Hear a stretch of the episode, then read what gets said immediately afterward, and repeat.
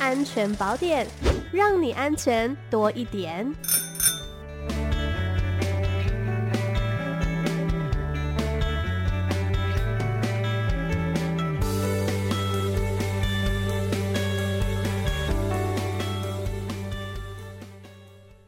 好，我们今天的安全宝典单元呢，邀请到的是台北市政府警察局刑事警察大队速窃组的侦查组苏云轩，来跟听众朋友们分享怎么样来预防自行车窃盗哦。欢迎云轩。主持人好，各位警广听众朋友，大家好。是因为现在呢，这个环保的意识高涨，还有健康的意识普及哦，所以其实还蛮多人购买自行车来作为代步的工具。那也有很多人会骑自行车上班啦、上学等等的。但是呢，买了一台自行车之后，最让人担心的问题就是车子要放哪里呀？因为我们有些时候，比如说你要去上班、要去上学，你车子总是要停好嘛，对不对？但又担心说，哎，车子会不会不见？那我们要怎么预防说自己的自行车被偷走呢？那首先，我们可以先把自行车窃盗，就是它的窃贼分成三类。那就有了解每种偷车贼的目的还有动机的各自不同，我们才可以知道要怎么样防范。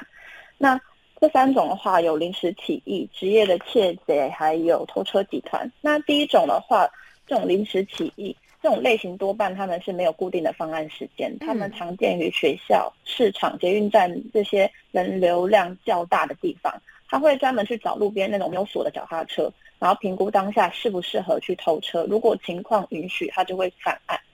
像我们台北市就遇过一位犯嫌，他一年一年之内，他行窃足迹就是遍布我们台北市各个行政区，他自己一个人大概就偷了二十几台自行车，但是他偷。嗯，但他偷车的目的不是为了要变卖或者是换钱，他只是为了要代步。嗯，所以他常常就是临时起意，就是看到脚踏车没有锁，他就偷车，然后骑一骑用完他就扔在路边，然后自己也不会记得自己就是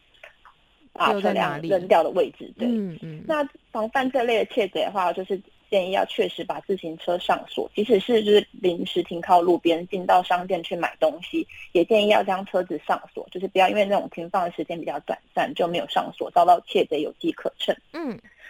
那第二种的话，职业窃贼的话，这种类型的窃贼，他通常会知道一些自行车基本的常识，身上多半会带着那种鞋鞋口钳、老虎钳或是油压剪。那由于带着这些工具，它在外观上会比较明显。所以他通常会挑选，就是在暗巷啊，或者是摄影机的死角里去作案。那到手后，他不会就是单纯把整台车就卖掉，因为这样很好追回来。他会把零件全部拆开分开卖，然后所以他行窃以后是比较难追踪的。嗯，那我们要防范这类型的窃贼，就是外出的时候要有车不离身的警觉，尽量将自行车放在自己的旁边，或者是视线可以看得到的地方。就是不要让他离开自己的视线范围。是。那如果真的真的有停放车辆的需要，我们会建议要把它停在有监视器、有人能帮您开管，或者是比较有就是多人出入的商店附近，这样大家就会看得到。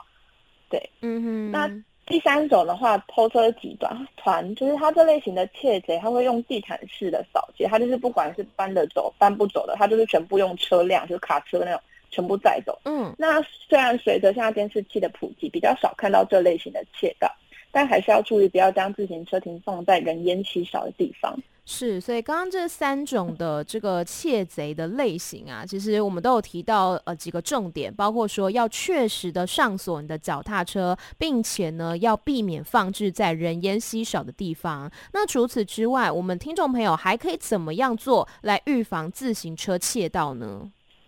嗯，除了我们刚刚提到的那些预防方式，我们也建议，就是如果你购买新的脚踏车之后，可以自行在车身上面去加上一些，就是自己比较方便辨识的标志啊，或者是记号，你可以用喷漆这种都可以。嗯，那自行车如果不使用的话，我们不不会建议就是把它停放在家门口，我们会建议你把它移到家里，因为它体积也小，对，就是比较不占位置，这样子也比较不会被偷走。嗯，那。至于是锁的部分的话，市面上它贩售的锁有非常的多样，像是密码锁啊、链条锁、U 型锁这种等等的，就是蛮多的。嗯，那我们最不推荐的就是密码锁、钢缆锁或铁链锁。是，那就是因为它们的绳体都是那种比较细的绳体，它很容易被简易的断线钳，就是那种钳子给破坏掉。就十公分以内，很小一把的断线钳，它就可以藏在。就是自行车窃贼的包包或者是口袋里面，所以这些类型的锁，它就会成为就是这些这么多防盗锁中比较容易下手的目标。是。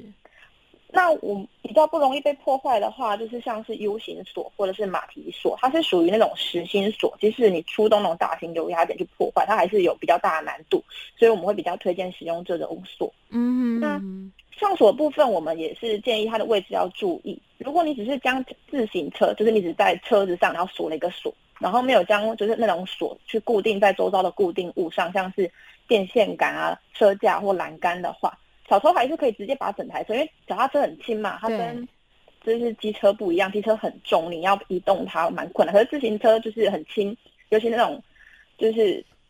呃很新的脚踏车，它的材质就越做越轻，你就其实基本上一只手就可以提起来，然后就把它搬走，哦、然后就可以搬到别的地方去开锁，然后把它偷走。所以我们建议最好的话，可以使用三个锁，一个锁是锁在自行车的前轮跟固定物，然后第二个锁锁在。前呃后轮，嗯，跟车架上面、嗯、是对，然后最后一个再把它锁在后轮跟固定物上，就是我知道很多个，可是这是最保险，因为这样子做的话就可以把防盗就是做到滴水不漏，对，就是完全不用担心的。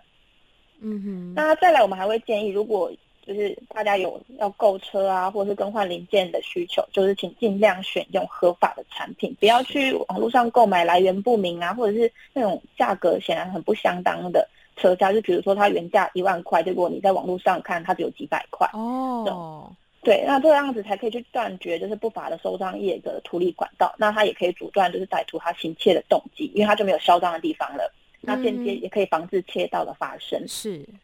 那我们民众他也可以发挥就是守望相助的精神，如果对于在住家附近徘徊的那种可疑人士啊，就是也可以就是报案去盘查他，看看他到底要干嘛。那最后。如果就是我们有台北市市民的话，就是可这个应该各个县市都都有类似的服务，就是可以到像台北市民可以到我们台北市政府警察局的网页，它有个为民服务专区，里面有一个民众自行车实名自主登录专区，它可以将你新买的自行车上面有车身号码，你就依上面网站的指示去登录。那你使用这个服务以后，如果真的不幸之后脚踏车失窃的话，它也可以。就是比较容易，就是辨识，因为借由车身号码去辨识，然后找回来再发还给大家，就是也可以保障自己的财产安全。嗯、是，所以刚刚提到这些方法呢，都是可以来帮助大家预防自行车窃盗。但是假设假设今天呢，真的很不幸发现说自行车还是被偷走，还是不见了，应该要怎么做呢？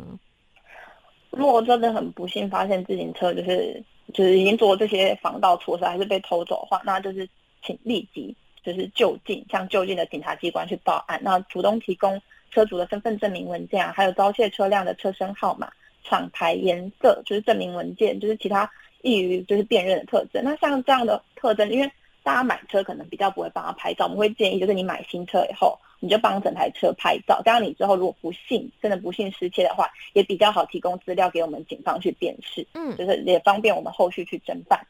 那虽然近几年因为公家监视器还有私人监视器越来越多，就是不止就是降低窃盗案件的发生几率，也帮助我们警方加速破案。但是如果大家都可以有足够的防窃观念，那对于治安绝对会是非常大的帮助。没错，要有效的减少自行车窃盗的发生呐、啊，真的是有赖政府、警方跟民间的通力合作哦。而且呢，提升自我的防盗意识，其实就是一个最棒的帮助了。那我们今天呢，再次谢谢云轩的分享，谢谢您，谢谢，谢谢，拜拜。